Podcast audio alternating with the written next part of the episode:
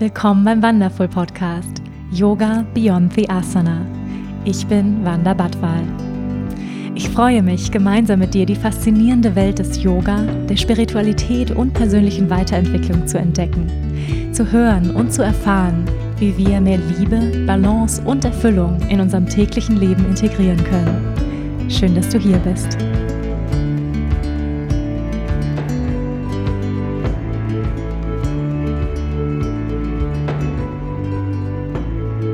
Hallo ihr Lieben und herzlich willkommen zu einer neuen Folge hier bei Yoga Beyond the Asana, der Wonderful Podcast. Ich freue mich sehr, dass du hier bist. Ihr Lieben, es ist schon eine Weile her, dass wir uns hier gehört haben. Ähm, schön, dass du da bist. Im Moment Aufgrund meines Buchschreibens ist es im Moment leider zeitlich, energiemäßig für mich nicht möglich, jede Woche einen Podcast rauszubringen. So sehr ich diesen Podcast auch liebe und mit euch über den Podcast in Kontakt zu treten, inspirierende Menschen zu treffen, so ist es einfach im Moment so, dass ich so ein paar Projekte zurückstellen muss in dieser letzten Phase des Buchschreibens. Ja, drückt mir nochmal richtig alle Daumen. Ähm, bald ist es geschafft und ähm, ja, das Buch wird im Sommer erscheinen und ähm, bin gerade so in den letzten Zügen und ja, muss jetzt nochmal so alle Kraft zusammennehmen. Und dennoch habe ich mir heute am Sonntag die Zeit genommen und mich hier hingesetzt mit euch. In meinem Yogazimmer sitze ich und ähm, ja, freue mich auf die heutige Folge mit euch. Bevor wir so richtig rein starten, ihr Lieben, Lass uns wie immer erstmal einen kurzen Moment nehmen für eine Meditation, ein Ankommen. Das heißt, wenn du kannst, dann leg jetzt mal für einen Moment alles aus der Hand, alles, was du vielleicht noch gerade machst. Einfach mal alles weglegen. Und dann schließ mal für einen Moment die Augen. Atme ein paar Mal tiefer ein und aus. Gerne nochmal durch den geöffneten Mund ausseufzen. Mach das ruhig noch zweimal. Und lass die Schultern dabei sinken. Lass richtig was von dir abfallen, wenn du ausatmest. Noch einmal. Sehr schön. Dann erlaubt dir, ganz im Hier und Jetzt anzukommen. Erlaub dir deinen Körper zu spüren in diesem Moment. Spür den Kontakt mit der Unterlage, auf der du vielleicht gerade sitzt oder vielleicht bist du auch unterwegs und läufst gerade im Wald oder bist auf dem Fahrrad. Nimm ganz bewusst den Kontakt mit deiner Umgebung wahr. Wenn du die Augen geschlossen hast, dann hinter den geschlossenen Augenlidern Nimm wahr, wo du dich befindest, wo dein Körper mit deiner Umgebung in Kontakt ist, vielleicht mit dem Stuhl. Vielleicht kannst du deine Füße auf dem Boden wahrnehmen. Lass den Atem weiter entspannt ein- und ausströmen.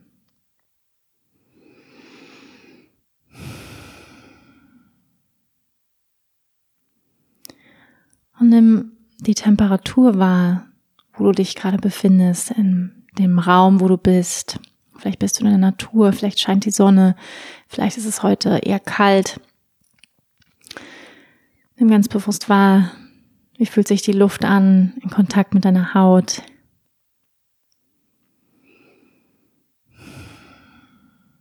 Wenn du draußen unterwegs bist, was kannst du sehen? Was kannst du hören?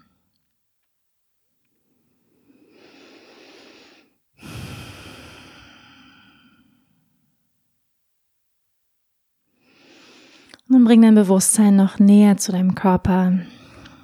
Und spür mal so richtig rein. Kannst den Körper auch gerne mal so ein bisschen bewegen. Von rechts nach links schaukeln, wenn du gerade sitzt. Wie fühlt sich dein Körper heute an in diesem Moment? Ist da vielleicht eine Müdigkeit? Fühlst du dich recht frisch und vital, energievoll? Wie fühlt sich der Körper heute an? Ausgeschlafen.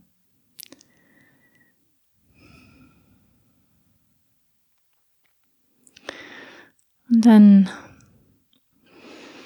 atme tiefer ein und aus. Atme auch ganz bewusst in den Herzraum. Spür, wie das Herz sich weitet mit der Einatmung, das Herz hebt. Mit der Ausatmung das Herz sich senkt. Und wenn du magst, dann leg jetzt mal eine Hand auf dein Herzzentrum. Verbinde dich mit diesem Ort.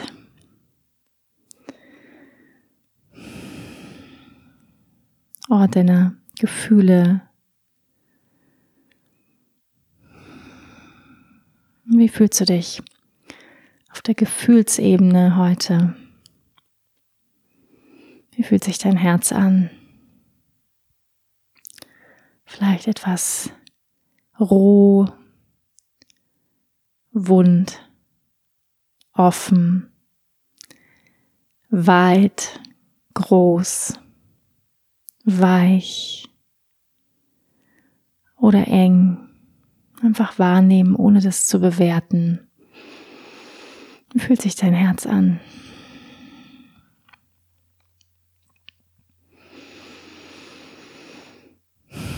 Atme noch ein bisschen tiefer ein und aus mit all dem, was jetzt gerade ist, ohne das wegmachen zu wollen. In liebevoller Annahme, mit all den Körperwahrnehmungen, mit all den Gefühlen. Hm. Schenk dir ein liebevolles Lächeln, ein Lächeln des Mitgefühls, ein Lächeln der Annahme mit all dem, was jetzt ist.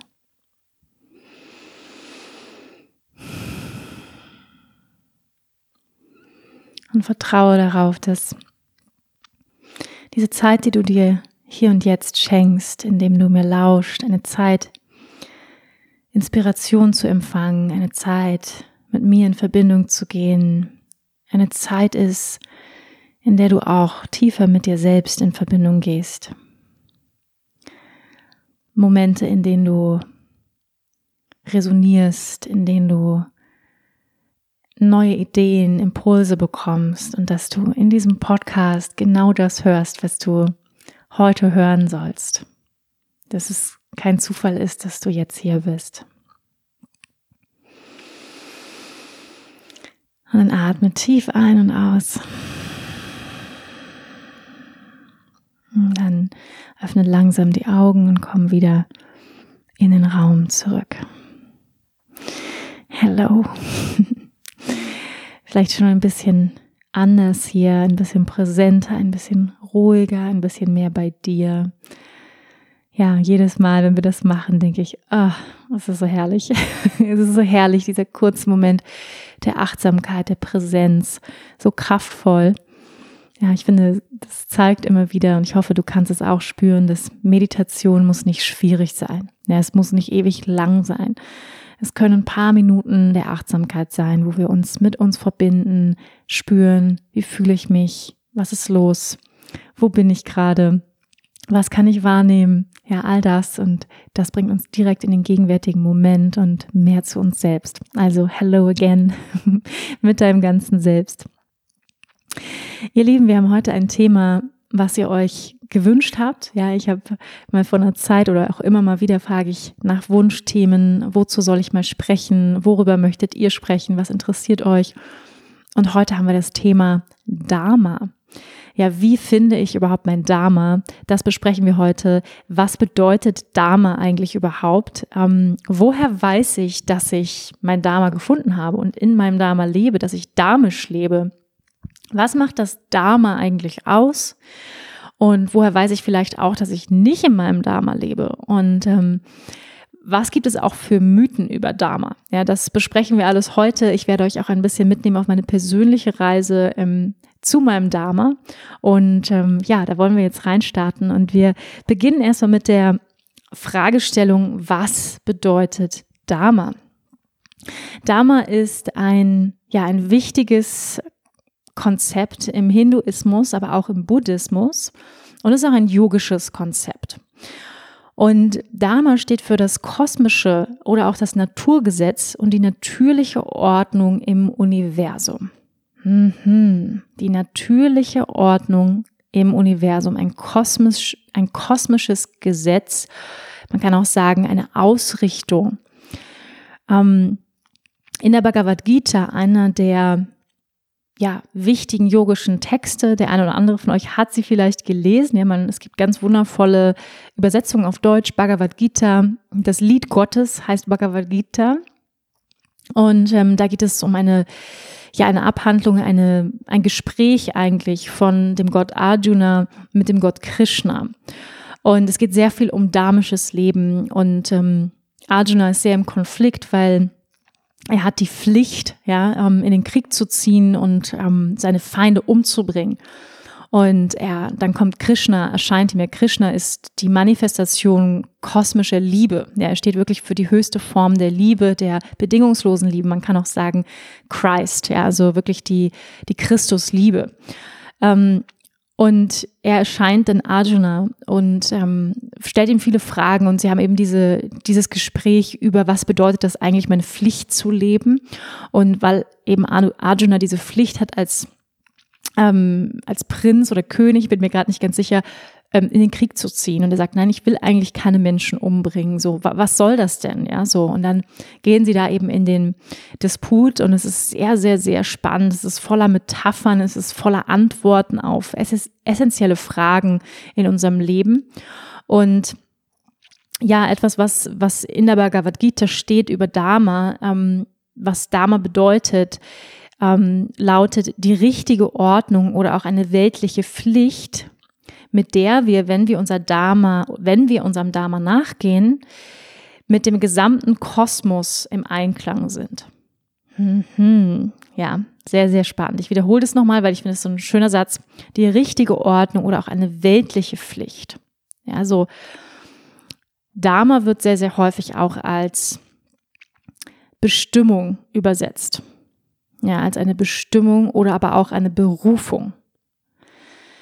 Kommen wir aber gleich noch zu, ja. Ähm, aber hier jetzt in der Bhagavad Gita auch nach diesem, nach dem traditionellen, äh, nach der traditionellen Sicht, der yogischen Sicht, ist eine weltliche Pflicht oder auch eine richtige Ordnung, der, wenn wir ihr nachkommen, das heißt, wenn wir dharmisch leben, dann sind wir im Einklang mit etwas Größerem, mit einem kosmischen Gesetz und dann werden wir auch gleichzeitig vom Kosmos darin unterstützt. Das heißt, wir tun etwas zum Wohle aller Lebewesen. Es ist sozusagen im Einklang mit allem, wenn wir damisch leben, wenn wir unseren weltlichen Pflichten nachkommen. In einer richtigen Ordnung befinden wir uns dann. Ja, das ist die Definition von Dharma in der Bhagavad Gita. Es gibt ja noch andere, ähm, ja, andere Definitionen ja, zum Beispiel das Wort Dame an sich kommt eben aus dem Sanskrit und kommt von der Wurzel Dri, was so viel bedeutet wie halten, pflegen oder bewahren. Also etwas pflegen, etwas halten, etwas bewahren. Unsere Pflichten, Ordnung, ja, bewahren, halten oder pflegen. Ja, auch sehr, sehr spannend. Wir kommen später auch noch ein bisschen mehr jetzt im Kontext. Was heißt das konkret, ja? Und in den frühen Veden, ja, also wichtigen hinduistischen Texten auch, ähm, bezog sich Dharma vor allem häufig auf Verhaltensweisen, ja, wie wir richtig leben. Also ein dharmisches Leben bezog sich häufig darauf, ähm, eben gewisse moralische ähm, oder aber auch ethische angemessene Verhaltensweisen innerhalb einer Gesellschaft auszuführen, mit der Familie, mit der Natur, also damit sozusagen eine Ordnung entsteht und nicht alles im Chaos endet. Ja, wir brauchen, wir hatten ja einen Podcast über Werte. Ja, und Dharma bezieht sich definitiv auch auf, ja, man kann sagen, ethische Richtlinien, was letztendlich Werte sind, ja, dass wir uns hier nicht die Köpfe einschlagen, dass man sich auf etwas einigt. Darauf bezog sich häufig im, im Hindu, in hinduistischen Texten, aber auch eben in, in vedischen Texten das Wort Dharma. Ähm, also gar nicht so sehr jetzt im, im, im Sinne von, äh, was ist mal die Bestimmung in meinem Leben, sondern eher, sag ich mal, sehr down to earth, sehr so pragmatisch, ja. Also wirklich in Bezug auf Rechte, Pflichten, ähm, angemessenes Verhalten innerhalb einer Gesellschaft. Also das ist eben auch ein sag ich mal, ein Bezug oder ähm, ein Kontext, in dem das Wort Dharma sehr, sehr häufig vorkommt. Also man kann auch sagen, es gibt unterschiedliche Auslegungen des Wortes Dharma, wenn man so möchte. Ja, wir finden es sehr, sehr häufig eben heute als ja, Bestimmung, Seelenplan oder auch Berufung, so wird es ja auch benutzt, aber eben auch im Kontext von Rechten, ähm, richtiges Leben und wie die beiden aber auch zusammenhängen, das ist eben sehr, sehr spannend. Also wie hängt es sozusagen zusammen, wenn ich meinen weltlichen Pflichten nachkomme, laut Bhagavad Gita, und dann bin ich im Einklang mit dem kosmischen Gesetz. Ja, und das hängt zusammen. Und das ist, finde ich, wahnsinnig spannend. ähm, wenn ein, wenn ein Individuum, also ja, ein, ein Mensch in diesem Fall sein Dharma ausleben will, dann muss er, ja, so laut Texte, in Übereinstimmung mit diesen kosmischen Gesetzen handeln.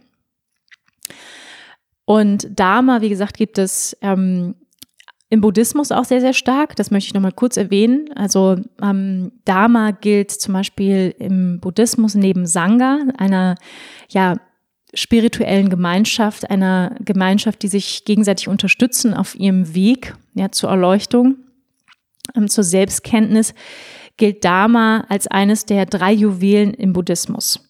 Ja, auf diesem gemeinsamen Weg zum Erwachen.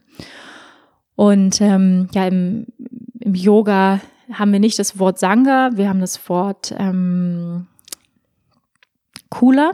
Ja, das ist das Wort, was häufig in einem yogischen Kontext benutzt wird, aber bedeutet letztendlich das Gleiche. Also eine Community, eine Gruppe von Menschen zu haben. Und ich glaube, das wissen wir alle. Das ist wahnsinnig wichtig. Ähm, ja, eine, eine Gruppe zu haben, wo wir uns zugehörig fühlen oder wo wir sagen, ja, da, da ähm, fühle ich mich zu Hause. Ja, so ist zum Beispiel das Yoga auch ein, ein Ort, wo wir uns zu Hause oder zugehörig fühlen, der yogische Weg. Und jetzt nochmal auf den Hinduismus bezogen, weil Yoga ja nun eben seine Wurzel im Hinduismus hat, in Indien, ist Dharma auch Teil der vier Purushatras.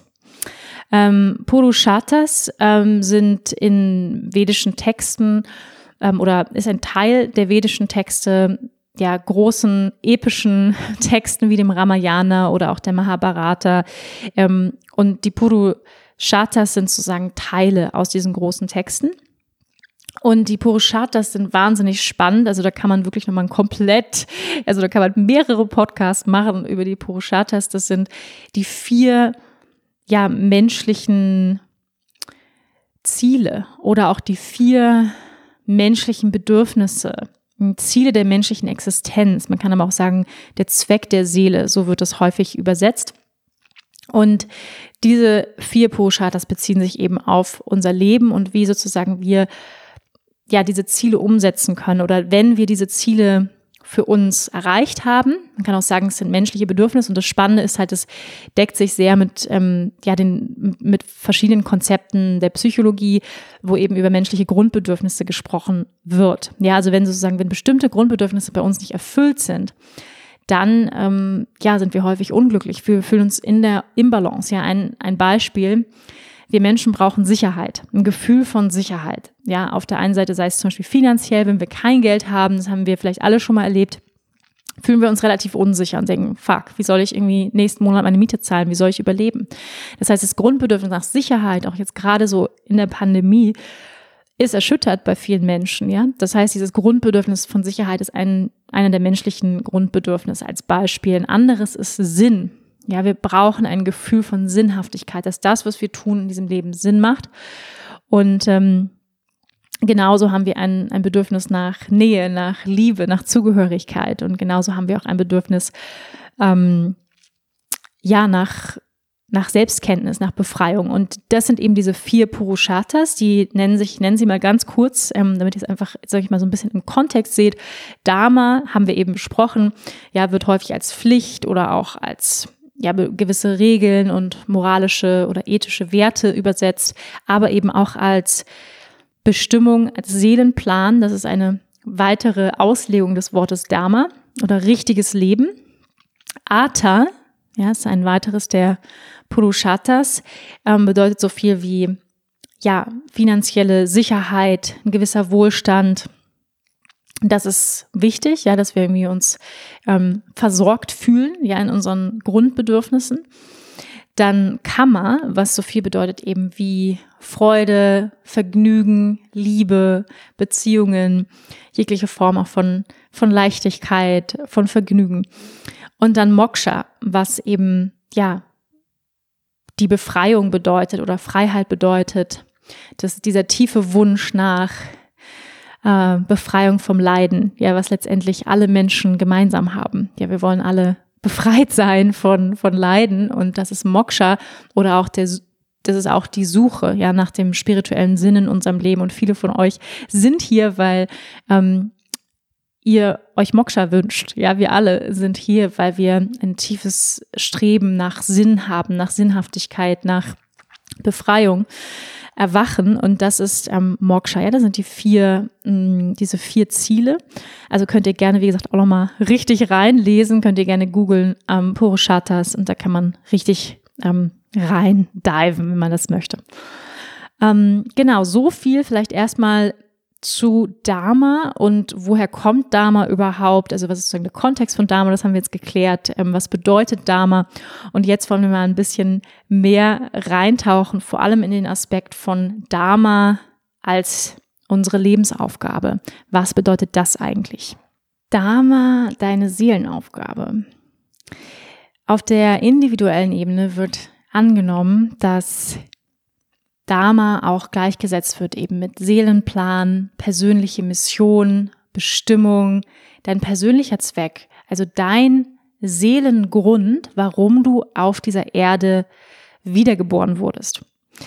Ja, wir gehen davon aus, also durch die yogische Linse gesprochen, dass wir Seelen auf einer Reise sind auf diesem Planeten. Ja, wir alle haben uns entschieden, wiedergeboren zu werden auf diesem Planeten Erde, was definitiv eine mutige Angelegenheit ist. Ja, wenn wir uns die Situation der Welt so anschauen, ist es, sind es tough times auf jeden Fall und auch aufregende und spannende Zeiten von Umbruch, von Veränderung, von Bewegung. Und wenn wir davon ausgehen, deine Seele hat sich entschieden, hierher zu kommen. Und wir gehen im Yoga davon aus, dass und auch aus Sicht der Purushatas, der alten yogischen Texte, dass es kein Zufall ist, dass jede Seele, die auf diesem Planeten ist, auf diesem Planeten ist. Und deine Seele, meine Seele, ja, all die Seelen, die zuhören, jetzt, jede Seele ist hierher gekommen mit einem Plan. Also hat ein Dharma, hat eine Mission zu erfüllen, die im Einklang ist mit dem großen kosmischen Gesetz. Und viele oder die Frage, die ich bekommen habe, ist, wie kann ich mein Dharma finden? Ja, und jetzt kommen wir auch schon direkt zum ersten Mythos über Dharma, weil dein Dharma musst du nicht finden. Dein Dharma ist schon dein ganzes Leben bei dir. Ja, das ist sozusagen mit dir hierher gekommen auf diesem Planeten Erde, wo deine Seele gesagt hat, ich möchte gewisse Dinge lernen in diesem Leben, ich möchte gewisse Dinge zu dieser Welt ähm, beitragen ich habe eine Mission und ich möchte diese Mission auf diese Welt bringen. Ich habe gewisse Stärken und ich habe eine Essenz, mit der ich hierher komme. Und das ist sozusagen, das weiß deine Seele von Anbeginn der Zeit.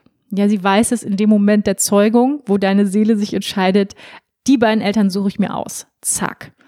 Ja, das heißt, es ist nichts, was wir im Außen suchen müssen. Es ist nichts, was wir finden müssen, sondern es ist etwas, was wir erinnern.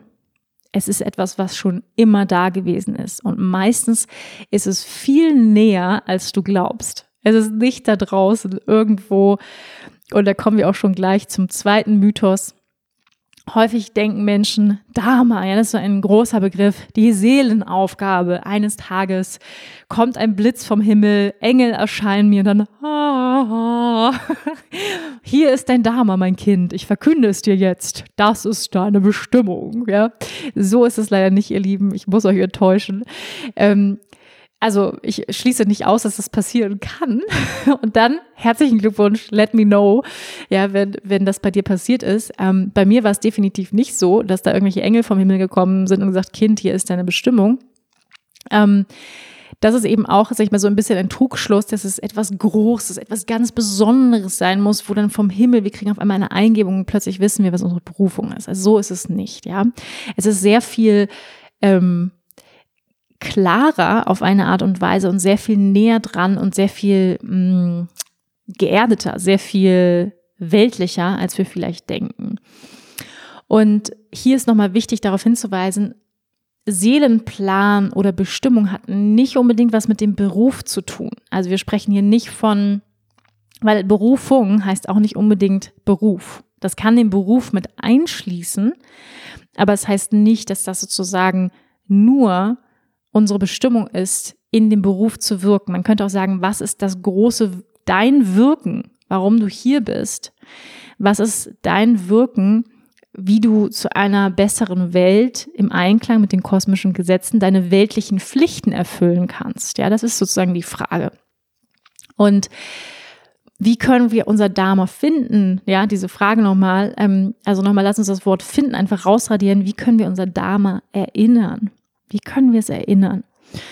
Und du kannst es so erinnern, indem du wirklich zurückgehst in deine Kindheit, und dich fragst, was hast du viel gemacht?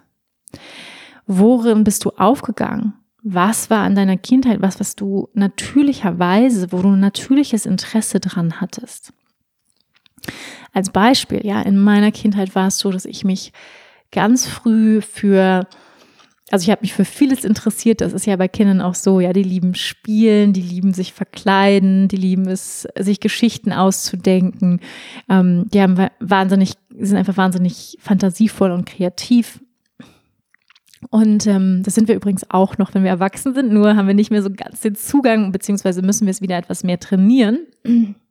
Und Kinder haben das noch sehr stark, ja, diesen kreativen Zugang, diesen Ausdruck. Und für mich was immer schon da war, war diese Faszination für Magie, für das Unsichtbare, für Geister, für Feen, für Kristalle, für alles, was so magisch, was unsichtbar war. Das war schon immer da bei mir. Ähm, dennoch hat es über 20 Jahre gedauert, dass ich heute da angekommen bin und sage, ich lebe mein Dharma, ich lebe in meiner Bestimmung, ich lebe meinen Seelenplan. Ja, das hat, wie gesagt, über 20 Jahre gedauert und dennoch, wenn ich zurückgucke, war es schon immer da. Ja, eine große Fein Feinfühligkeit war da. Ich habe Dinge anders wahrgenommen. Ich ähm, habe von früh an zum Beispiel gespürt, dass mein Kronenchakra ganz offen ist, dass ich ganz viel Präsenz, Prickeln, Licht empfange über die Kopfkrone. Sowas habe ich gespürt als Kind, aber ich habe keine ich habe da keinen Sinn draus gemacht. Ich habe nicht gewusst, was das bedeutet oder so, ja. Ähm, und ja, ich sag mal, die Aufgabe der Eltern oder was natürlich großartig ist, wenn die Eltern so viel Raum haben, zu sehen, was die Aufgabe dieser Seele ist. Wenn sie diesen Raum haben, ja, meine Eltern waren damals auch noch sehr mit sich beschäftigt und ihrer eigenen Reise, dass sie, sie haben das schon auch gesehen, aber ich glaube, sie konnten es teilweise nicht so fördern, weil sie selber nicht so, ja, selber ihre eigenen Themen hatten oder auch überfordert waren mit all den weltlichen Pflichten und all dem, ja. Das heißt, sie konnten es auch teilweise gar nicht so fördern unbedingt, dieses Bedürfnis nach Magie und Zauberei und ähm, dem, dieser spirituellen Welt, was, was ich einfach so von klein an immer hatte. Und ähm, ja, das ist auf jeden Fall eine gute Frage, dich zu erinnern. Ja, was hast du als Kind geliebt? Was war schon immer da? Vielleicht hast du super gerne gebacken, ähm, vielleicht hast du super gerne gekocht, vielleicht, weiß ich nicht, hast du ewig lang ähm, gespielt, dass du Arzt bist oder vielleicht hast du gemalt stundenlang. Also ich habe zum Beispiel auch sehr viel gemalt. Ähm, vielleicht hast du dich immer um deine Puppen gekümmert und gespielt, dass das alles deine Kinder sind. Ja, und hast geliebt, die Mama zu sein deiner, deiner Puppen. Also all das sind, das tun natürlich Kinder alle auf eine gewisse Art und Weise. Aber wenn man mal genau hinschaut, ist es so, ich zum Beispiel habe nie Artspiele gespielt, nur mal als Beispiel. Arzt wäre niemals, das hat mich null interessiert als Beispiel, ja. Ähm, ich habe mich auch gerne um Puppen gekümmert, zum Beispiel. Ähm, ich fand es toll, mich zu verkleiden, alle in andere Rollen zu schlüpfen und so weiter. Ähm, was auch später dazu geführt hat, dass ich, ähm, dass ich Schauspielerin, Musical-Darstellerin geworden bin. Ähm, tatsächlich wurde das aber auch schon in meiner Kindheit gelegt, dieser, dieser Grundstein, diese Begeisterung für Rollenspiele, für Verkleiden, ähm, andere Aspekte meiner selbst leben zu dürfen ähm, durch Schauspiel Da komme ich später noch ein bisschen drauf, meine persönlichen Erfahrungen mit Dame. Aber ja, frag dich wirklich, was war schon immer da? Und was hast du vernachlässigt einfach, ja, oder nie dazu gestanden? Ja, es war für mich, als ich angefangen habe, wirklich in meinem Dharma zu leben, war es wirklich so ein Commitment, an dazu stehen. Ja, das war schon immer da und ich habe ihm nicht die nötige Aufmerksamkeit geschenkt. Das heißt, suche dein Dharma nicht, sondern erinnere dich, ähm, erinnere dich, geh zurück in deine Kindheit. Ja, überleg wirklich mal, schreib auf, was hat dir schon immer Freude gemacht, was war schon immer da, was bringt dein Herz zum Singen, ja, und auch heute noch. Ja, was bringt auch immer noch heute dein, dein Herz zum Singen, wenn du dich damit beschäftigst, wenn du ähm, ja, um, um zum Beispiel bei dem Beispiel Backen zu bleiben, ich kenne kenn Menschen, die es lieben zu backen. Das ist einfach so, das ist eine krasse Erfüllung für die, ja. Und das kann deine Bestimmung sein. Ja, also es ist nicht so, dass es irgendwie was Großes ist, was irgendwo da draußen im Weltall rumfliegt und äh, irgendwie total magisch ist, sondern natürlich ist Backen auch magisch, ja, aber es ist, es ist auch total pra praktisch, ja. Es darf, es darf total praktisch sein. Es ist, muss auch nichts äh, wahnsinnig Extrovertiertes sein, wo wir auf irgendeiner Bühne stehen oder so, sondern unsere Bestimmung, unser Seelenplan kann etwas sehr Stilles sein. Es kann etwas sein, was, ähm, was nicht nach außen getragen werden muss, ja. Ähm, und das finde ich wichtig, wirklich zu verstehen, auch über Dharma. Deine Pflichten zu leben, um nochmal zu diesem Wort, ja, Pflicht, deine weltlichen Pflichten zu erfüllen. Und das kann zum Beispiel sein, dass dein Dame war, als Beispiel, super jung Mutter zu werden. Als Beispiel. Das war Teil deines Seelenplans, dass du sehr früh Mutter wirst. Als Beispiel. Ähm, und dass das auch Teil deines Seelenplans ist. Es ist Teil deiner Pflicht, deiner weltlichen Pflicht, dass diese Aufgabe gut zu meistern, eine gute Mutter zu sein. Ja, und so kann zum Beispiel Mutter sein, Vater sein, Eltern sein, kann, bedeutet auch Dharma. Ja, also das, und viele Menschen sehen es ja auch so, ja. Ich, ich, es gibt Frauen, die sagen, das ist mein Dharma, das ist meine Bestimmung, warum ich hier bin, ist, Kinder in diese Welt zu setzen, ähm, eine gute Mutter zu sein. Das macht mir wahnsinnig Freude, die wirklich auch diese mütterlichen Qualitäten total feiern und lieben. Ja, und das ist zum Beispiel auch Dharma. Und das finde ich ganz, ganz wichtig, weil häufig, glaube ich, wird Dharma immer in diesem Kontext von, äh, ja, eben großartigen Erfolgen im Außen gesehen, ja. Und wir alle wissen, wie viele Mütter einfach jeden Tag einen großartigen Job machen und kein Mensch sieht es im Außen, weder auf Social Media, sonst wo. Aber ähm, sie selbst wissen das ja, sie sind in ihrer Bestimmung und ähm, sie fühlen sich total zu Hause, sie fühlen sich angekommen. Das heißt nicht, dass es immer einfach ist, ähm, aber es heißt ja das Gefühl, ich tue etwas Sinnvolles, ich habe das Gefühl, ich tue etwas im Einklang mit dem kosmischen Gesetz. Ich tue etwas, wo ich auch vom Universum bei unterstützt werde. Also das ist übrigens ein, andere, ein anderes Zeichen dafür, ob wir damisch leben, ist, nicht, dass wir keine Herausforderungen mehr haben, ganz und gar nicht, oder dass wir nicht auch schwierige Momente haben. Aber es das heißt, wir haben trotzdem das Gefühl, das, was ich hier tue, macht Sinn. Das, was ich hier tue, macht Sinn. Und ich bin für mich auf dem richtigen Weg. Das ist so das tiefe Gefühl, wenn wir damisch leben. Ich bin auf dem richtigen Weg. Ich gebe was zurück. Ja, sei es zum Beispiel dadurch, wie du Mutter bist. Ja, wie bewusst bist du Mutter? Wie präsent bist du mit, mit deinen Kindern? Ja, das ist sozusagen die Art und Weise, wie du deine Kinder aufziehst, ist Teil eines kosmischen Plans, denn die Kinder, die jetzt in diese Welt kommen, kreieren eine neue Welt von morgen. Ja, das heißt, es ist Teil eines größeren Ganzen, ja, um, um bei diesem Beispiel zu bleiben und sei es durch eben auch das, was wir natürlich in unserem Beruf tun, trägt es in irgendeiner Art und Weise dazu bei, dass es zum Beispiel eine Bewusstseinsveränderung gibt oder dass du Freude in diese Welt bringst. Und das kann eben auch sowas sein wie Backen. Ja, um bei diesem Beispiel zu bleiben, dass du anderen Freude schenkst, indem du ganz viel Liebe in deine Kuchen steckst, als Beispiel, als, als Konditorin und einfach jedem ein Lächeln schenkst und denen einen schönen Tag wünscht und du trägst dazu bei, dass Menschen äh, leckere Kuchen oder eben Backwaren zu Hause haben. Und das ist, das ist dein Teil in diesem großen Plan. So. Und deswegen finde ich es auch ganz wichtig, ähm, eben nicht zu glauben, es gibt größere damische und, und tollere und dann gibt es wieder nicht so tolle damische, also diese, dieses Denken, das haben wir ja häufig in dieser Leistungsgesellschaft, ja, von und da sind wir ja sehr konditioniert in diesem, in diesem Denken, ja, von, von Erfolg und Leistung. Aber das Dama nicht immer bedeutet, wir, weiß ich nicht, äh, werden reich oder so. Das heißt es auch nicht, sondern es das heißt eher, du bist in einem Zustand von Einklang, Zufriedenheit mit dem, was du tust und fühlst einen tieferen Sinn und hast auch das Gefühl, du bist in deinen Stärken mit dem, was du tust.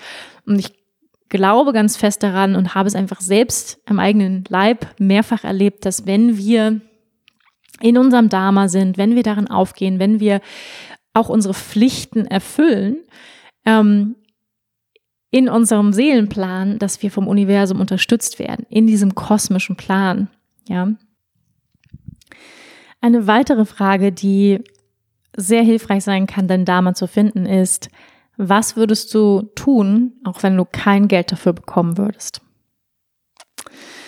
Ja, also ich würde immer Yoga praktizieren und immer Yoga unterrichten, auch wenn ich kein Geld dafür bekommen, bekommen würde, weil ich einfach merke, wie sehr es mich erfüllt.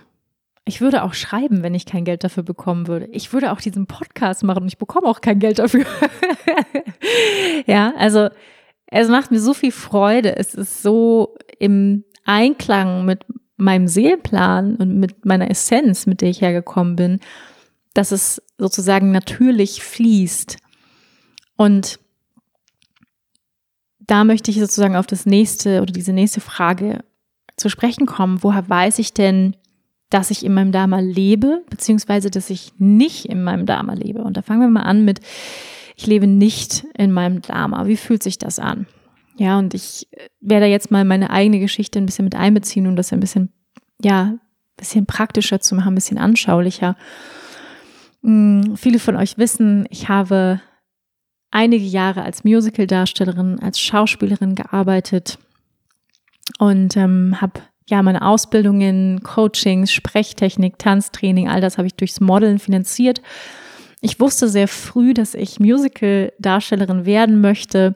Ich wusste das so mit zehn Jahren ungefähr. Da hatten wir eine ganz tolle Musical-AG sehr engagierte Lehrer. An dieser Stelle nochmal vielen, vielen Dank an all die Lehrer, die da so wahnsinnig großartige Arbeit geleistet haben und wirklich mir eine Motivation gegeben haben, in die Schule zu gehen. Das war wirklich für mich ein Grund, in die Schule zu gehen. Sonst gab es da nicht so viele Gründe für mich. Und ähm, da hatte ich so das Gefühl, ich darf sein. Und ähm, wie gesagt, es war auch Teil schon in meiner Kindheit, mich zu verkleiden, zu spielen. Und es gibt tatsächlich auch einen sehr, ja, sehr spirituellen Aspekt im Schauspiel auch im Musical, weil wenn man sehr drin ist in einer Rolle oder in einer Szene oder ähm, ja, das können auch alle von euch bestimmt bestätigen, die das schon mal erlebt haben oder die Musikinstrument spielen, dann kommst du in Flow-States, dann kommst du einfach in Zustände, wo du nicht mehr darüber nachdenkst, wer du bist. Du bist einfach jenseits deiner Identität. Du bist einfach in einem neuen Raum, der sich geöffnet hat.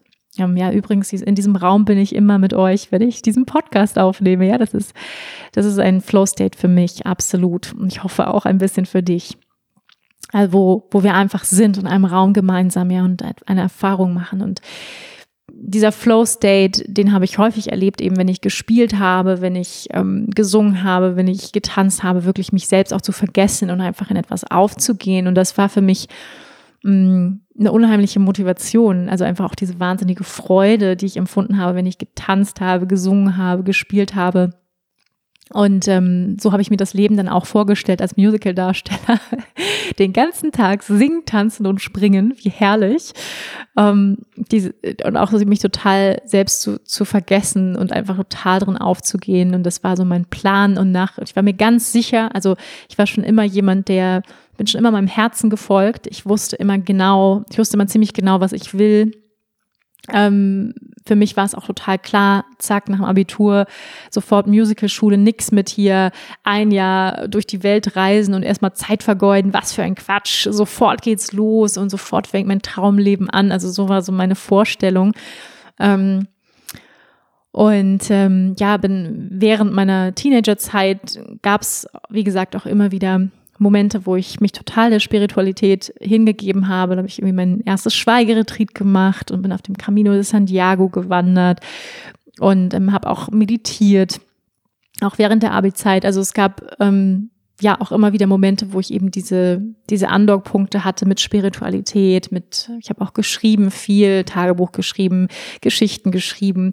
Das waren irgendwie alles Dinge, die da schon da waren und trotzdem wollte ich irgendwie ja, diesem Gefühl, dieser Freude folgen, Musical-Darstellerin zu werden. Ich war ganz, ganz fest davon überzeugt, dass das mein Seelenplan ist damals. Ja, also ich war sozusagen mit zehn Jahren wusste ich, das ist mein Seelenplan. Also das ist, warum ich hier bin. Ich soll singen, ich soll tanzen, Menschen Freude bringen, ähm, Menschen inspirieren.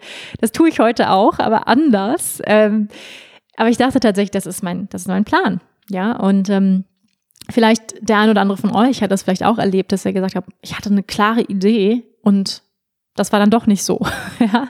Kennen, kennen wir, glaube ich, alle aus unserem Leben. Und gerade bei bestimmten Berufen ist es ja so, dass wir alle eine Vorstellung davon haben, wie so ein Beruf ist. Ja, erstmal so Arzt sein, ja, klingt eigentlich cool, ja, so, ja, ich bin Arzt, Doktor so und so.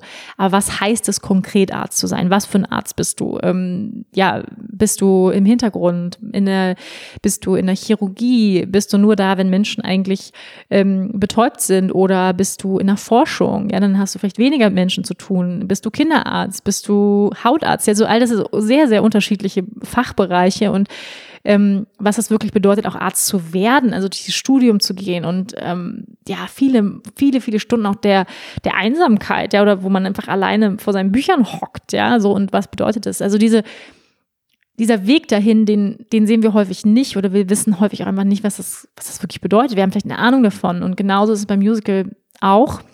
Das, ähm, das sieht von, von außen ja sehr, ich sag mal, sehr spaßig aus, falls du schon mal Musical warst. Ähm, das macht ja Freude. Also es ist wahnsinnig, ich finde es toll, man wird in so eine Welt mitgenommen. Ist auch wahnsinnig kitschig. I love it. ähm, ich bin bekennender Disney-Fan ähm, und, und ja, liebe das einfach in eine Traumwelt mitgenommen zu werden um mich da auch total rein zu versinken. Ich liebe es auch in Musicals zu gehen bis heute. Und man denkt ja vielleicht, das ist ein geiles Leben, also als Musical-Darsteller da so über die Bühne zu fetzen, zu tanzen, super fit und so. Und was man, was glaube ich viele nicht wissen, ist, es ist einfach Hochleistungssport. Also man kann es sich wahrscheinlich denken, aber was es wirklich heißt, ähm, auch all die Momente von Wettbewerb, von Absagen, von Frustration, von Einsamkeit, von Hilflosigkeit. Also es gibt einfach so viele Momente, die wir halt nicht sehen. Ja, wenn ein Mensch irgendwie toll auf einer Bühne steht oder irgendwie toll was erlebt hat oder erreicht hat, dann sehen wir häufig nicht, was sind all die Entbehrungen und auch die harte Arbeit, die dahin geführt hat. Und das war dann für mich eine große Desillusionierung, als ich dann auf die Musicalschule gekommen bin und merkte so, wow, es ist richtig hart. Und es ist richtig viel mit Leistung verbunden und richtig anstrengend. Und ja, und dann bin ich einfach in eine sehr ungesunde Spirale gekommen. Ich habe das auch sehr detailliert erzählt in meinem Weg zum Yoga. Deswegen, ich werde es hier etwas kürzer machen ähm, weil ich möchte mal wieder zum Thema Dharma zurückkommen. Was bedeutet es eigentlich, denn Dharma nicht zu leben? Und ähm, ja, ich habe dann einfach diese in diesen drei Jahren, die ich die Ausbildung gemacht habe, gemerkt, wie hart ich kämpfen muss.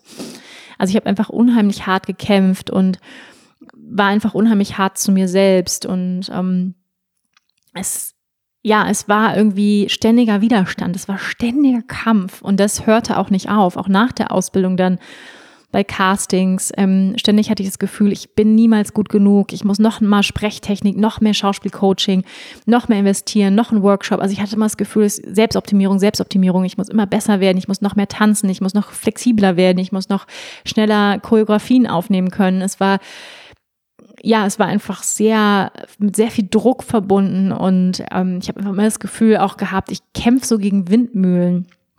Und dann später auch, als ich dann zu auch so Filmcastings eingeladen worden bin, ich habe ja auch in einigen Filmen mitgespielt, in einigen Serien mitgespielt, aber es war immer sehr, sehr viel Kraftaufwand verbunden ist. Und ich bin, hatte immer das Gefühl, ich bekomme auch sehr viel Nein, also ein, ein Nein vom Universum. Ja, also damit man überhaupt so eine Rolle bekommt, jetzt sage ich mal in irgendeinem Film, müssen ja ganz, ganz viele Menschen zu dir Ja sagen. Ja, das heißt, du musst der Regisseur muss Ja sagen, die Produktionsfirma muss Ja sagen, die Casterin muss Ja sagen, ähm, die Besetzung, die für die Besetzung zuständig ist, muss Ja sagen, der Redakteur muss Ja sagen. Es gibt unheimlich viele Menschen, die da Ja sagen müssen zu dir. Und ähm, das ist sowieso dann eben Wunder, wenn man überhaupt so eine Rolle bekommt, weil dann weißt du, wie viele Leute dich gut fanden oder Ja gesagt haben. Und sehr wahnsinnig subjektiv, warum die Leute Ja oder Nein sagen. Ja, weil vielleicht erinnerst du die irgendwie keine Ahnung, an den Ex-Partner dann finden sie dich doof oder was weiß ich, ja. Ähm, gibt ja ganz viele subjektive Gründe, warum wir etwas mögen oder nicht oder jemanden mögen oder nicht und ähm, ja, und ich habe einfach oft Nein, ein Nein bekommen. Ja, also ein konkretes Nein, weil ich eine Rolle nicht bekommen habe, ein konkretes Nein, weil es irgendwie wahnsinnig anstrengend war. Und dann hatte ich auch das Gefühl, naja, so auch emotional. Ich fühlte mich immer mehr ausgebrannt. Ich fühlte, ähm, ich bin, es macht irgendwie keinen Sinn. Ja, also ich, dieser Sinn, mit dem ich gestartet bin, nämlich diese pure Freude, ja, die Freude am Tanzen, die Freude am Singen, die Freude am Spielen, ähm, auch Freude schenken zu wollen, die habe ich also auch komplett verloren. Also ich wusste auch überhaupt nicht mehr, warum mache ich das eigentlich hier? Ja, warum zum Teufel?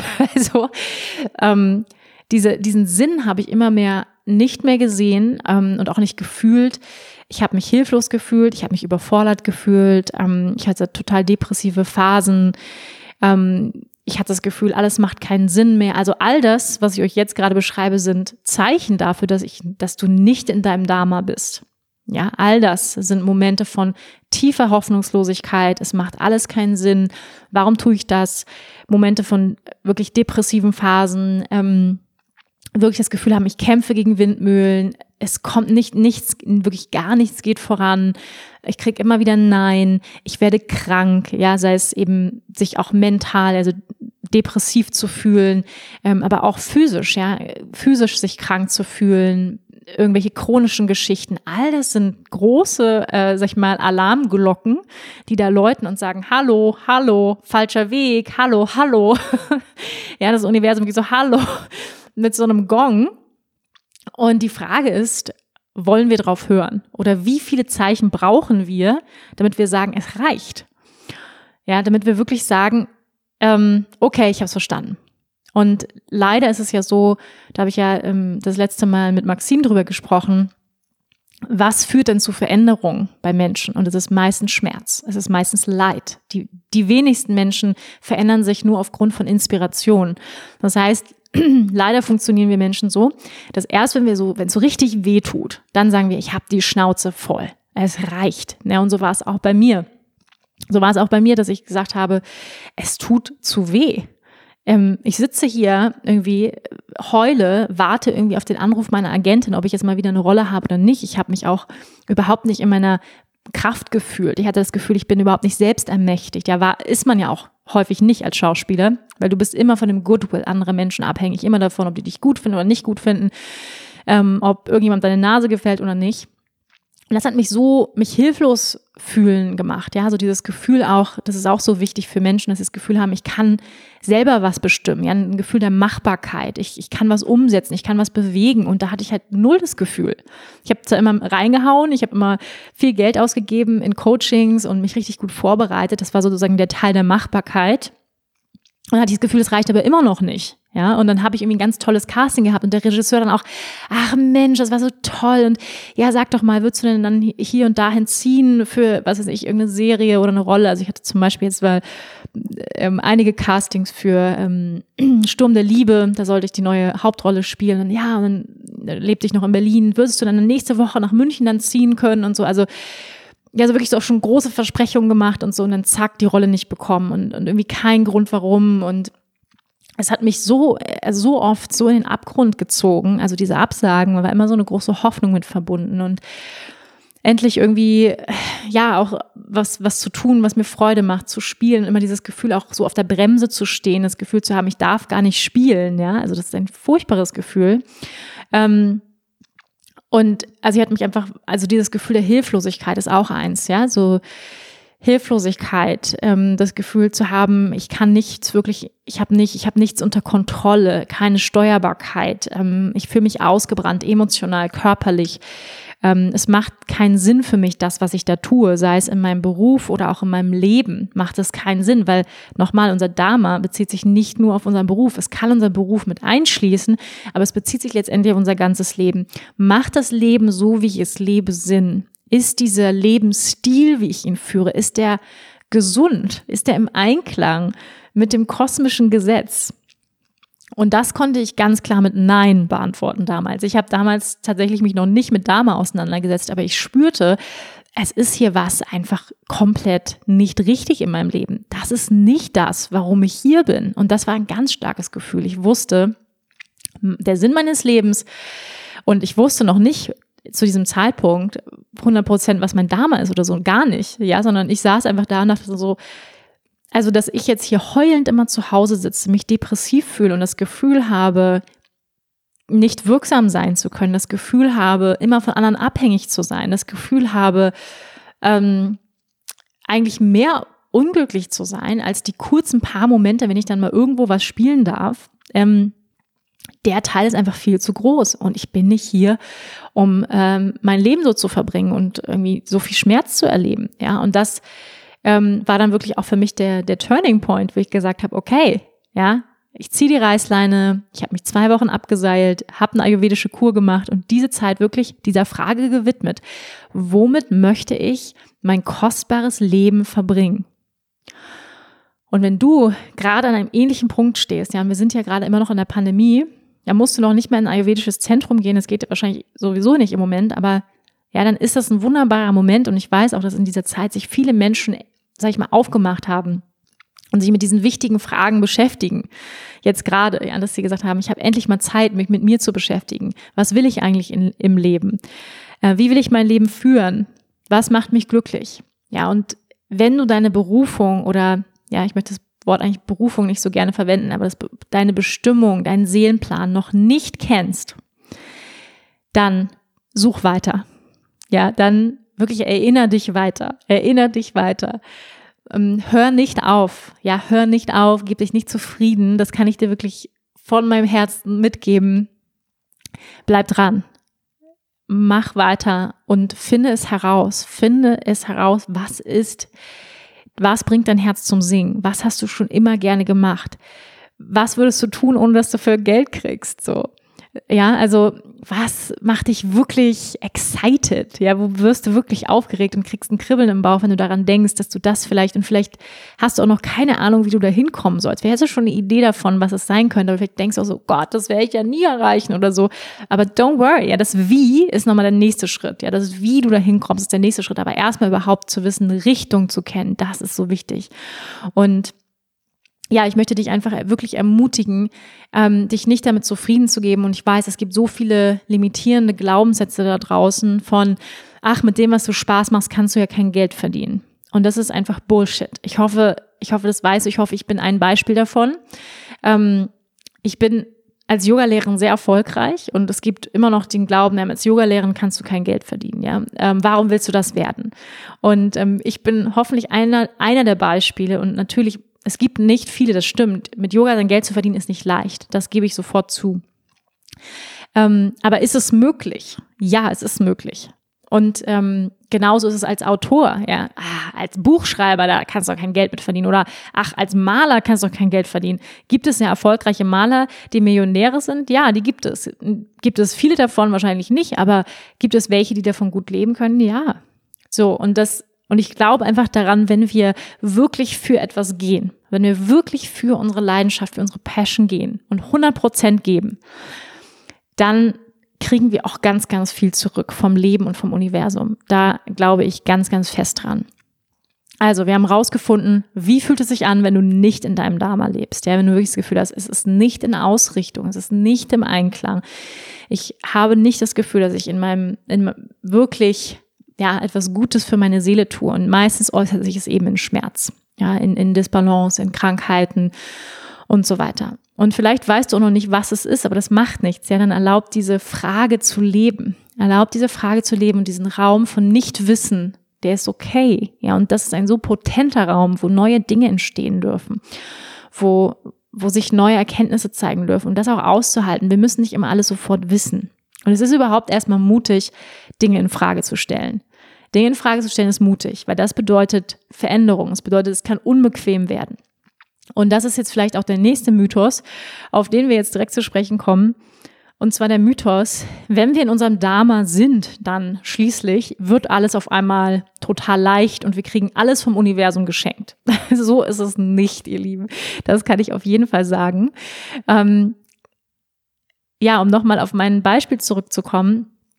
Ich bin dann zu dem Schluss gekommen in dieser ayurvedischen Kur, was bringt mein Herz zum Singen, was macht mich wirklich richtig, wenn ich daran denke, denke ich, geil, das will ich. Und dann war es eben Yogalehrerin sein. Ja, ich möchte Yogalehrerin sein. Ich möchte meine Passion für Yoga weitergeben. Ich möchte Yoga unterrichten. Das habe ich gespürt in meinem Herzen. Das bringt mein Herz zum Singen. Ähm, und bin dann wirklich diesem Weg gefolgt und habe gesagt, yes, I do it. Meine erste Yogalehrerausbildung. Und ich wusste in dem Moment, ich wusste in dem Moment, und das ist, glaube ich, auch ein wundervolles Signal, wenn wir auf unserem dharmischen Weg sind. Ich wusste, es wird mein gesamtes Leben verändern. Ich wusste, das kostet mich Dinge. Ich wusste, es kostet mich mein altes Leben. Ich wusste, es kostet mich mein altes Ich. Es kostet mich vielleicht sogar meine Beziehung, die ich damals hatte. Das war auch mein Gefühl. Ja, und es war dann auch so, dass meine Liebesbeziehung, die ich damals hatte, zu Ende gegangen ist. Und all das wusste ich. Und trotzdem war es trotzdem so ein wahnsinnig aufregendes Gefühl, weil ich wusste, es kommt eine neue Lebensphase. Ich wusste, es wird, es wird gut. Ich wusste das einfach. Ich wusste jetzt, ich bin auf dem richtigen Weg. Ich habe es so gefühlt und ich habe das in jedem Moment der Ausbildung gefühlt. Ich bin zu Hause angekommen. Und das ist das, auch das Gefühl, wenn wir unserem Dharma nachgehen, ist wirklich das Gefühl von, ich bin im Einklang. Es darf leichter gehen. Und das heißt nicht, dass wir zu Hause auf der Couch sitzen und wie gesagt sagen, okay, ich wünsche mir was und dann passiert auf einmal alles und wir kriegen alles geschenkt. So nicht, ja.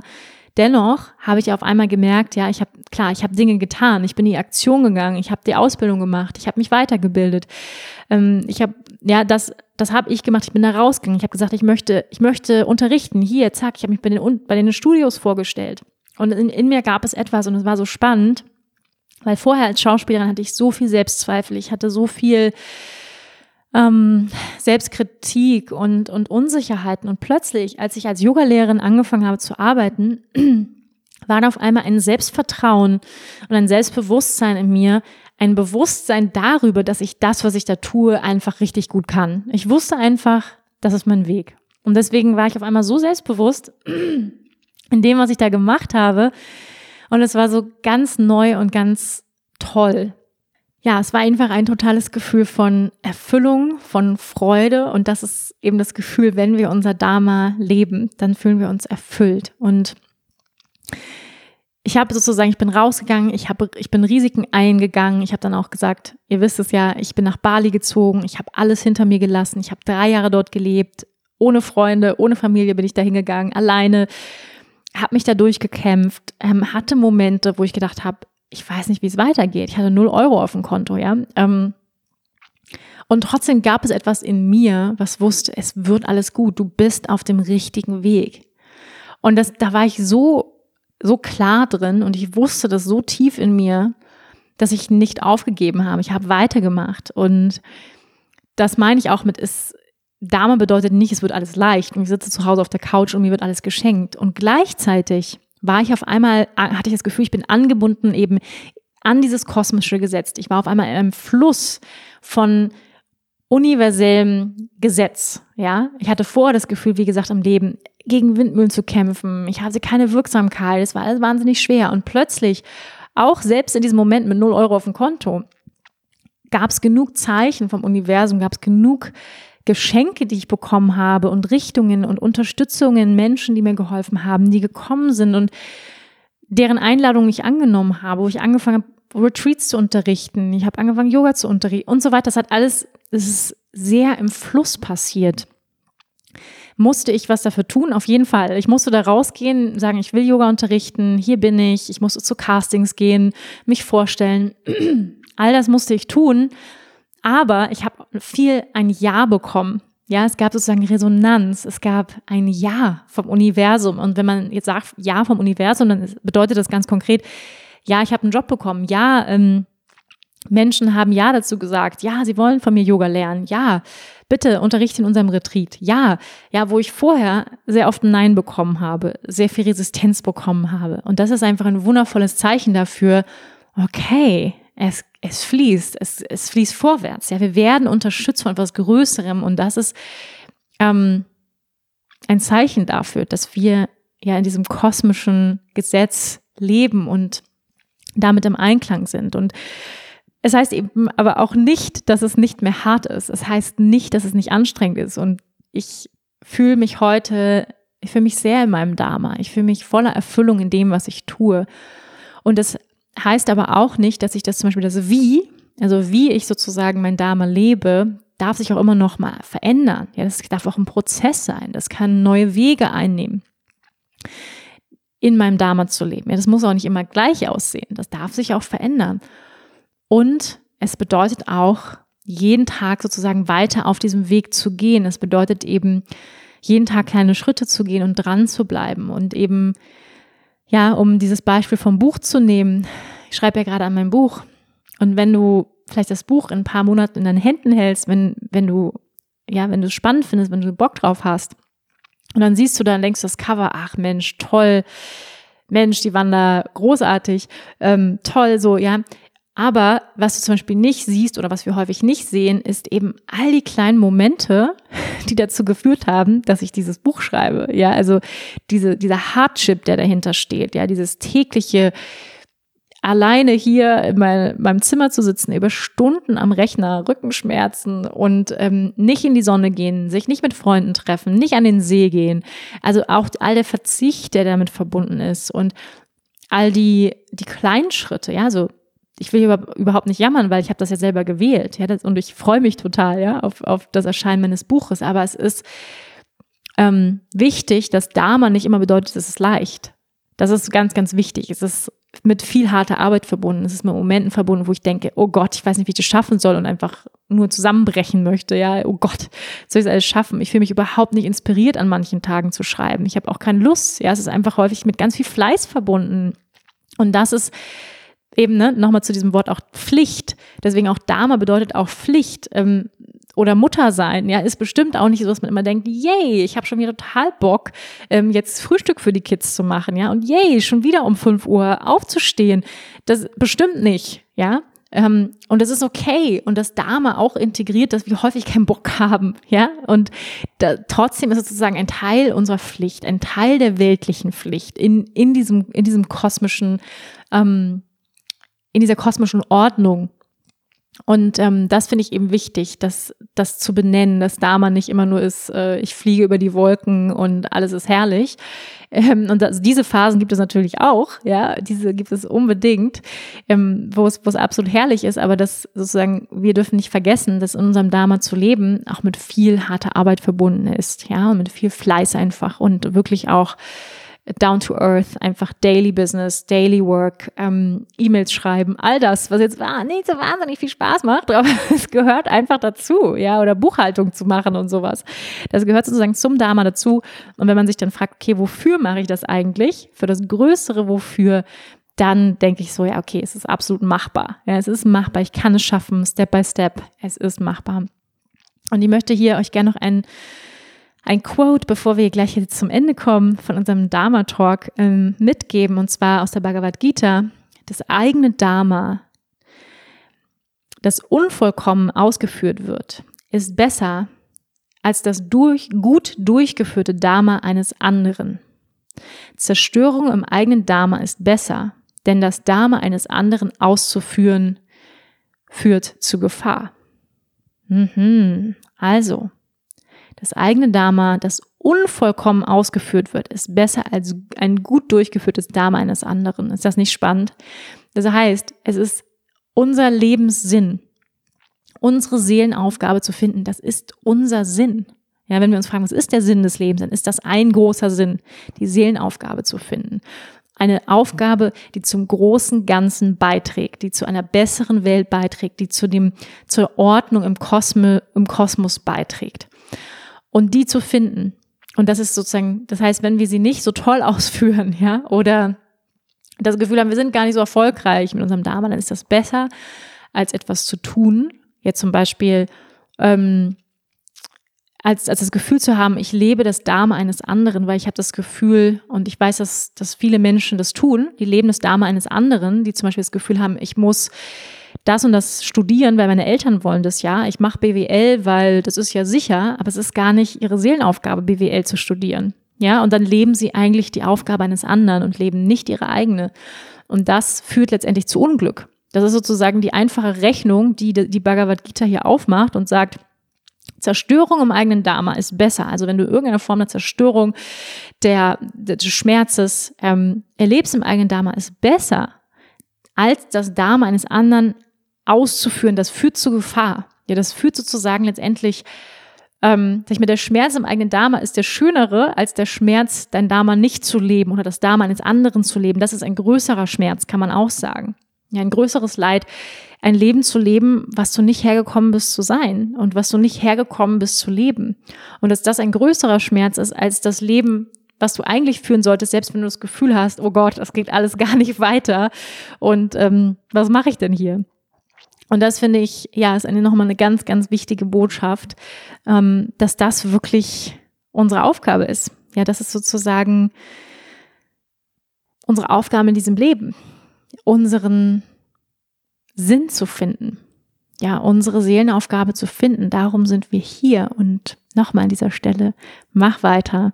Erinner dich wieder, warum bist du hergekommen? Und deine Seele weiß es. Ja, die Seele kennt, kennt den Weg. Die weiß es ziemlich genau. Und viele Menschen ja, gehen von dieser Welt wieder und haben ihn nicht gefunden oder beziehungsweise nicht erinnert und haben ein Leben, ein Dame eines anderen gelebt. Und das macht schlussendlich ziemlich unglücklich. Und ja, für jeden, jeder hat auch sein, und was ich auch wichtig finde, ist, ähm, mach dir keinen Stress. Ja, also ja, das ist unser, unser Lebenszweck.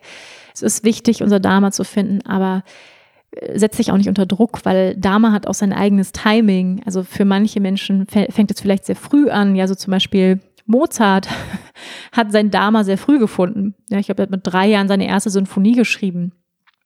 Greta Thunberg, äh, wahnsinnig jung, mit elf Jahren im ersten Proze äh, Protest gesessen, ja, so Wahnsinn. Ähm, das ist, das ist ihr Dharma, ja, das, was sie lebt. Und da ist nochmal auch wichtig, ne, nochmal ein Beispiel für, es ist, hat nichts mit Beruf zu tun, aber Umweltaktivistin, ähm, auf die Straße zu gehen, das ist, das ist ihr Dharma. Und ähm, das ist Teil, warum ihre Seele hierher gekommen ist. Mahatma Gandhi, ja, als eine, ja, ein, ein friedvoller Widerstand, ein wichtiger Mensch für in der Religion und Politik, ja, in Indien, der einen, friedlichen Widerstand geleistet hat. Und das war sein Dharma. Ja, das war sein Dharma. Es war nicht sein Beruf, aber es war sein Dharma. Es war seine Aufgabe in diesem Leben. Und ja, das heißt, wir können alle das Dharma auch zu unterschiedlichen Zeitpunkten in unserem Leben finden.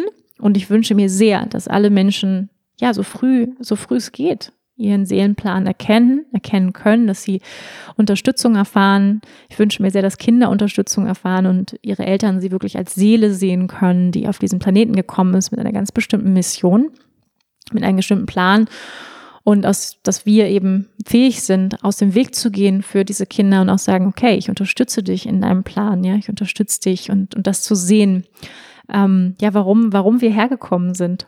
Und jetzt nochmal zum Schluss ein paar Fragestellungen, Hinweise, Impulse, wie du dein Dharma erinnern kannst. Also, es ist nochmal zusammengefasst quasi, ja. Es ist etwas, was schon seit deiner Geburt bei dir ist. Es ist etwas, was du auch tun würdest, wenn du kein Geld dafür bekommen würdest. Es liegt meistens direkt vor deinen Füßen und ist viel näher, als du glaubst. Es kommt nicht nur dir, sondern auch anderen Menschen und Lebewesen zugute. Also es ist kein Ego-Trip, sondern du verschenkst dich. Ja, du verschenkst deine Stärken mit deinem Dharma. Du tust etwas, um vielleicht Bewusstsein anzuregen. Du gibst etwas zurück. Du schenkst Freude, wie auch immer das aussieht. Du trägst zu einer bewussteren Welt bei, wie du deine Kinder erziehst und so weiter. Ja, das heißt, du gibst etwas zurück mit dem, was du tust. Ähm, Dein Dharma dient dem Wohle aller. Du brennst dafür und ja, gehst richtig darin auf, was es auch ist. Und das heißt nicht, wie gesagt, dass es immer nur Spaß macht. Dama kostet auch Anstrengung, es kostet Kampfgeist, es kostet ähm, ein Langatem, ja, all das, aber es, du brennst richtig dafür. Es setzt Freude, es setzt Prickeln in deinem Bauch frei.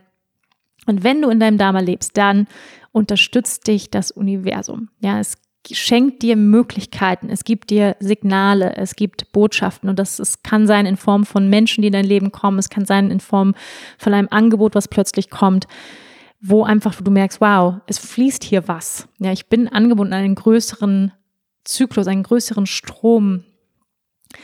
Ähm, dein Dharma ist oder fordert ein Commitment zu dir selbst. Ja, es fordert Mut, deinem Dharma zu folgen, weil es ist nicht der einfache Weg, es ist nicht der bequeme Weg. Ja, als ich damals in Berlin gelebt habe, ich hatte eine schicke Wohnung, tolle Freunde. Ja, ich habe als Model noch gearbeitet und sehr gut als Model verdient und hatte viele Aufträge und habe mich entschieden, alles zurückzulassen und mich vom Modeln zu verabschieden und von der Schauspielwelt und all dem. Obwohl es, sag ich mal, alles recht bequem war. Es war so recht bequem so, ja. Und wirklich ins Risiko zu gehen. Also es fordert ein Commitment zu unserem Weg. Es fordert was von uns. Also es das heißt, es kostet uns auch was. Ja, das ist auch ein sehr gutes ähm, ja, Signal zu erkennen, ob wir auf dem damischen Weg sind. Es ist nicht der einfache Weg, sondern es kostet uns Mut, Risiko und die Bereitschaft für Veränderung, vielleicht auch radikale Veränderung. Ähm, wenn du deinem Dharma nachkommst, dann bist du im Flow. Ja, es bringt uns in einen Zustand von Selbstvergessenheit, von Fluss, von die Welt wirklich für einen Moment stillstehen zu lassen, jenseits von Raum und Zeit und wir gehen einfach in einen, einen gemeinsamen, in einen Raum. Ja, wenn wir in unserem Dharma sind, dann sind wir absolut im Flow. Ja, und nochmal, um zurückzukommen, Dharma kostet wirklich von uns eine Opferbereitschaft. Und es bedeutet auch, Nein zu anderen Dingen zu sagen. Das ist auch noch wichtig, ja.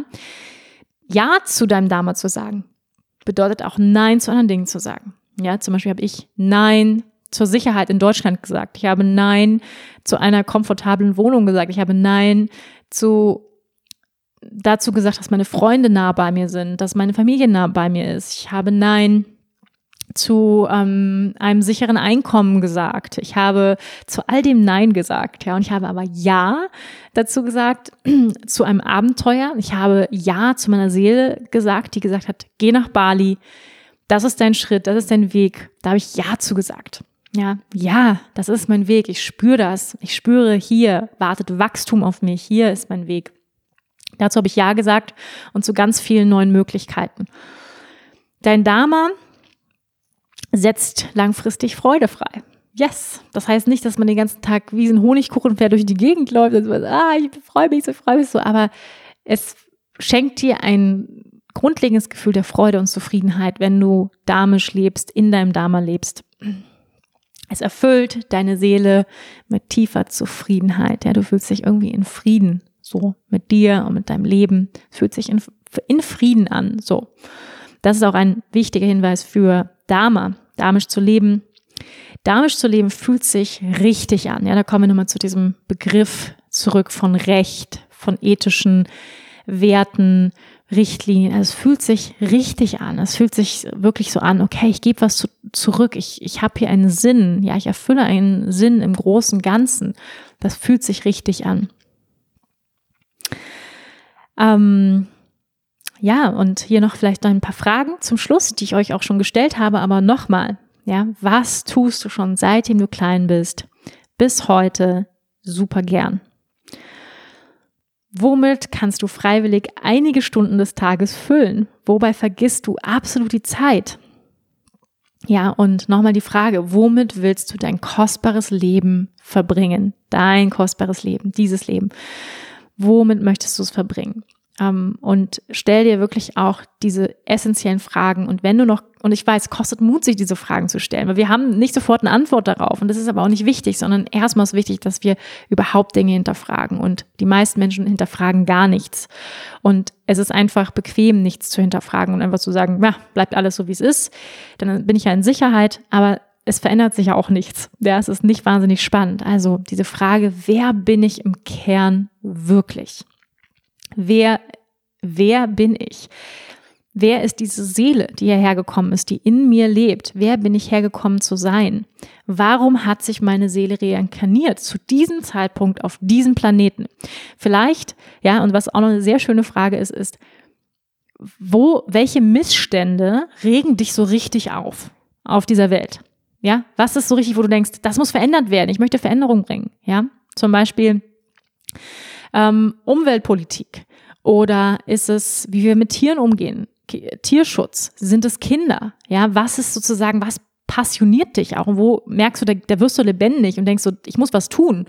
Ja, vielleicht ist es, für dich ist es vielleicht Umweltschützer oder ähm, vielleicht möchtest du einen Kindergarten aufmachen und sagen, Kinder brauchen eine andere Bildung. Ich möchte anders mit Kindern umgehen und, und so weiter.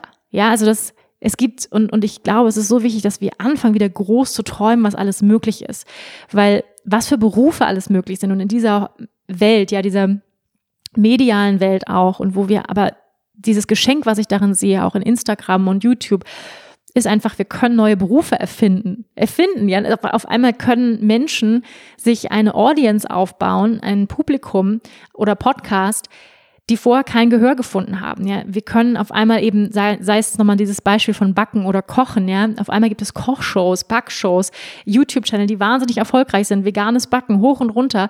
Damit kann man einen guten Lebensunterhalt verdienen. Ja, das gab es ja vor vielen Jahren noch gar nicht. Und da einfach auch kreativ zu sein, groß zu denken, ja, was kann ich alles machen, um meinen Seelenplan zu leben und das kann eben und darf beinhalten, dass ich auch erfolgreich bin, auch finanziell erfolgreich bin. Und ähm, ja, da finde ich, dürfen wir einfach größer denken und nicht so klein denken. Und, und ach, all die Berufe, die ich so, die ich so kennengelernt habe, gibt es? Nein, es gibt, du kannst auch einen neuen Beruf erfinden. Ja, und, und ich bin ganz sicher, wenn wir in unserer Berufung sind, dann ergeben sich viele Dinge. Also das Wie, lass das Wie nochmal beiseite und lass dir nicht einreden, dass es nicht möglich ist. Also, warum bist du hergekommen als Seele auf diesen Planeten? Und was sind deine Fähigkeiten, deine individuellen Fähigkeiten, deine Besonderheiten, wie du zu dieser Welt beitragen kannst, diese Welt zu einem besseren Ort machen kannst. Und ähm, ja, ich würde jetzt so gerne mit euch hier sitzen und, und von euch hören, was ihr glaubt. Ja, was, was sind eure Stärken? Und wenn du keine Ahnung hast, was deine Stärken sind, dann schreib sie mal auf. Ja, mach mal eine Liste. Wirklich, was kannst du richtig gut? Was hörst du von Freunden, von Familie? Was du einfach gut kannst. Kannst du gut zuhören, bist du wahnsinnig gut mit Kindern, kochst du wahnsinnig gern, ja. Und das sind alles Hinweise dafür, was, wo einfach unsere Essenz ist, ja, wo wir zum Strahlen kommen, was begeistert dich. Und ich hoffe, das war jetzt ein Podcast mit ganz viel Inspiration und Motivation für dich, wenn du das Gefühl hast, dein Dharma noch nicht gefunden zu haben, noch nicht auf deinem dharmischen Weg zu leben, wirklich loszugehen ja, mach dich, mach dich los und ähm, gerade jetzt noch ähm, in diesem Moment von, von Corona, ähm, ich hoffe auch, es ist bald vorbei, ähm, der Lockdown, aber ja, in diesem Moment, wo wir noch viel Zeit haben, dich hinzusetzen, zu schreiben, aufzuschreiben, dir diese Fragen aus diesem Podcast mitzunehmen, ähm, dich wirklich damit zu beschäftigen und ähm, ja, weiter, weiter zu erinnern, weiter zu erinnern.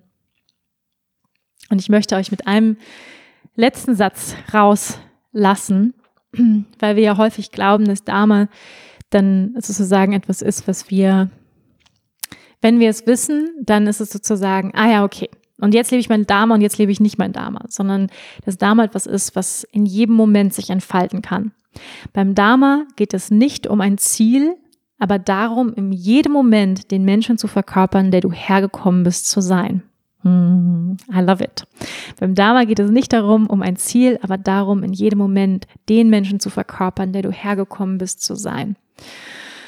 Ah, wie herrlich. Ja, das finde ich ist noch wichtig, damit abzuschließen, dass wenn wir damisch leben, dann ist es damals nicht nur, mein damals nicht nur, wenn ich diesen Podcast aufnehme, mein damals nicht nur, wenn ich an meinem Buch schreibe oder wenn ich Yoga unterrichte, sondern mein damals ist immer. Ja, ich lebe damisch, heißt, ich lebe immer authentischer. Ich lebe immer mehr die Wahrheit meiner Seele, die ich wirklich bin, die Wahrheit meiner Essenz.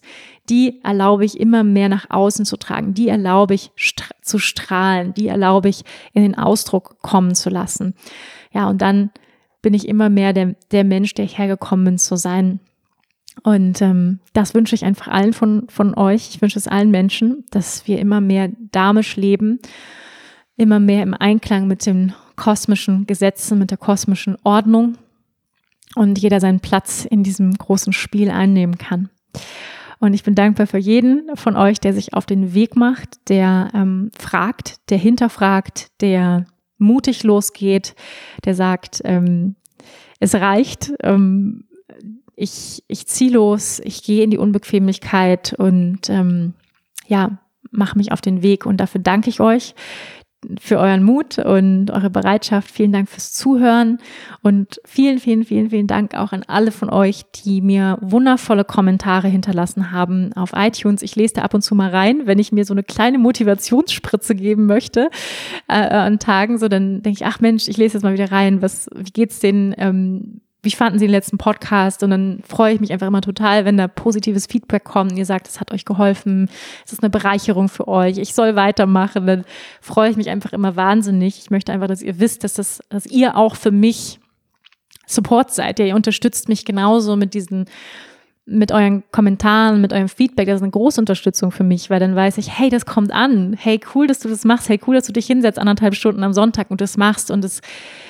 das hat seinen Sinn. So, und das ist einfach für mich auch wahnsinnig toll, da solches Feedback zu bekommen. Dafür danke ich euch von Herzen und ähm, ja, freue mich auch jetzt über, über Feedback zu diesem Podcast. Bitte auch unbedingt den Podcast weiterschicken, ja, an alle Menschen, wo du das Gefühl hast, die sind auf der Suche nach ihrer, ihrer Seelenaufgabe, die mehr über Dame erfahren wollen, über das damische Leben, den damischen Weg. Ähm, bitte schickt ihn unbedingt weiter, den Podcast. Ähm, freue ich mich sehr drüber über Feedback von dir. Und ähm, ja, habt noch einen wundervollen Tag, wo immer du bist. Und ja, setz dich jetzt gleich hin. Also setz dich gleich hin, weil sonst, ihr wisst es ja, man hat ein gutes Gefühl und dann verpufft es wieder. Sondern was ich ja dir wirklich raten würde, ist, setz dich jetzt hin mit diesen Fragen, die ich hier reingeworfen habe ähm, setz dich hin, schreib jetzt direkt, so dass es wirklich gleich für dich konkret wird, dass du sagst, was bedeutet das jetzt für mich konkret? Was Wanda jetzt hier anderthalb Stunden äh, mir erzählt hat, was bedeutet das für mich konkret? Wie kann ich das umsetzen? Ähm, was kann ich, was kann ich machen? Wie kann ich Erkenntnisse gewinnen? Wie kann ich es integrieren? Ja, also schreib dir unbedingt jetzt schon mal auf, was bedeutet es für dich konkret? Dieser Podcast, wie kann er dein Leben bereichern, verändern? Und ähm, ja, komm gleich ins, ins Tun. Alles klar, ihr Lieben. Bis dahin freue ich mich äh, auf den nächsten Podcast. Vielen Dank fürs Zuhören und bis zum nächsten Mal. Namaste.